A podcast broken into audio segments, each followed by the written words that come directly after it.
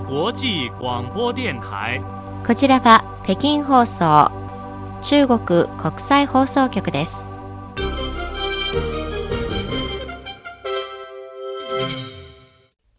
ではニュースをお伝えします。まず主な項目です。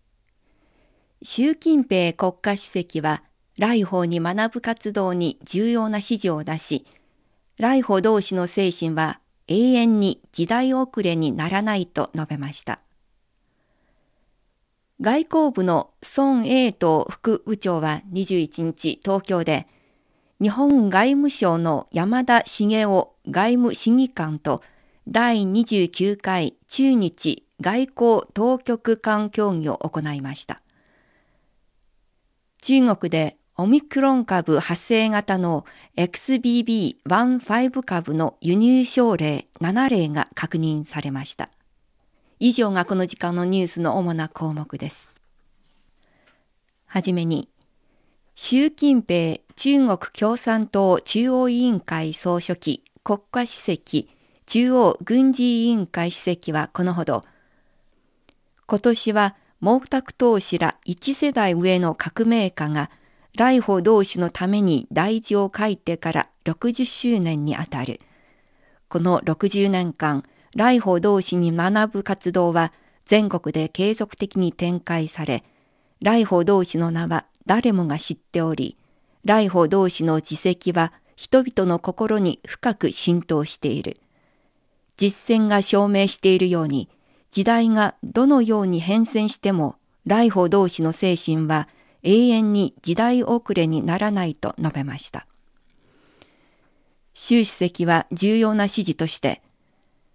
新しい道のりには来訪精神の時代的内包を深く把握し、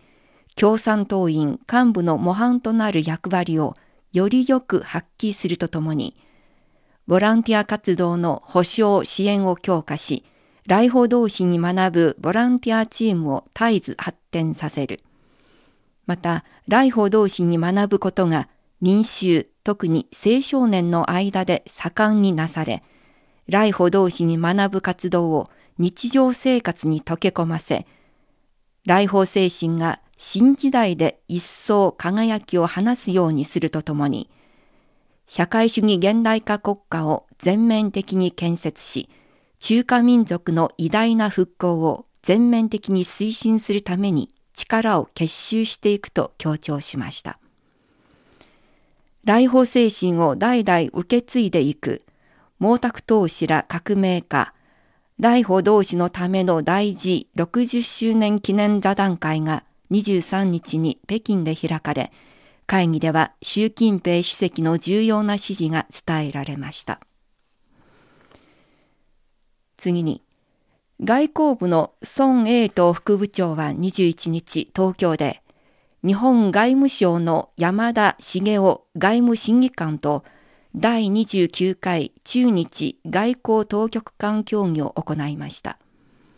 双方は中日関係や共に関心を持つ国際地域問題について率直に深く意見交換をしました。孫副部長は、双方は新時代の要求に合致する中日関係の構築などに関する両国指導者の重要な共通認識を遵守し、今年の中日平和友好条約締結45周年を契機に、中日の4つの政治文書の諸原則を厳守すべきだとしました。また、核汚染水の海洋放出問題は、世界の海洋環境と公衆の健康に関わるものだとし、公開された科学的安全な方法で確実に処理するよう日本側に求めました。山田外務審議官は今回の協議は率直で深く積極的な意義があるとし、日本側は一貫して日中関係を高度に重視しており、建設的かつ安定的な日中関係の構築に関する両国指導者の重要な共通認識を実行に移し、対話と意思疎通を強化し、矛盾や食い違いを適切に処理し、二国間関係の安定と発展に共同で取り組み、責任ある姿勢を共同で示し、地域、ひいては世界の平和と繁栄を共に促進したいとの考えを示しました。次に、外交部の王文賓報道官は23日の定例記者会見で、アメリカ側が中国がロシアに武器を提供する可能性があると何度も報道していることについて、アメリカのいわゆる情報は確かでなく、中国を中傷する言葉に過ぎないと述べました。王報道官は、アメリカのいわゆる情報は中国を中傷する言葉に他ならない。ウクライナ危機が勃発して以来、中国は一貫して対話と平和を求める立場で、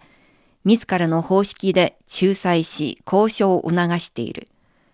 情勢を緩和し危機を解消するために責任ある建設的な役割を果たしてきたと述べました。また、王報道官は、アメリカはウクライナの戦場における最大の武器提供者として、中国がロシアに武器を提供する可能性があると絶えず泥を塗っている。これはウクライナ危機の政治的解決を妨害するだけでなく、中米関係をさらに損なうことになると指摘しました。その上でアメリカ側にノルドストリームの爆破事件の真相についてさらなる情報提供を強く求めました。次のニュースです。国務院共同予防抑制メカニズムが23日に行った記者会見で、中国疾病予防管理センターの研究員が中国国内における新型コロナウイルスの感染状況について説明しました。その説明によれば、1月8日の新たな対策実施以降、中国国内でオミクロン株派生型の XBB.1.5 株の輸入症例7例が確認されたとのことです。2月3日に感染者の濃厚接触者とみられる人から採取したサンプルでは、国内感染として XBB 1.5株感染が1件確認されました。その後に詳細な疫学調査及び濃厚接触者の健康モニタリングや専門家の検討評価が行われましたが、新たな病例は発見されていないとのことです。専門家は、中国は感染の大流行を経験したばかりで、人々の体内に残っている中和抗体には短期的な免疫保護の作用があることから、中国国内で近い将来に大規模な流行が発生する可能性は比較的低いと判断しています。こちらは北京放送中国国際放送局です。ただいま北京からニュースをお伝えしています。ニュースを続けます。中国の生態環境部は22日、主要な河川の流域及び農村地域の水質改善に多角的に取り組むと発表しました。生態環境部は中国最長の水路である長江の流域で淡水生態系のモニタリングと評価のテスト事業を行うと発表しました。このプロジェクトの重点は水生生息地や水環境、水資源を保護することで長江の支流及びその主要な支流から水路沿いにある重要な湖とダムにある50の水系をテストします。生態環境部の行動計画では、農村の汚染水の処理を強化し、2025年までに黒く匂いのある汚染水をほぼ除去する予定です。この時間のニュース、週単陽がお伝えしました。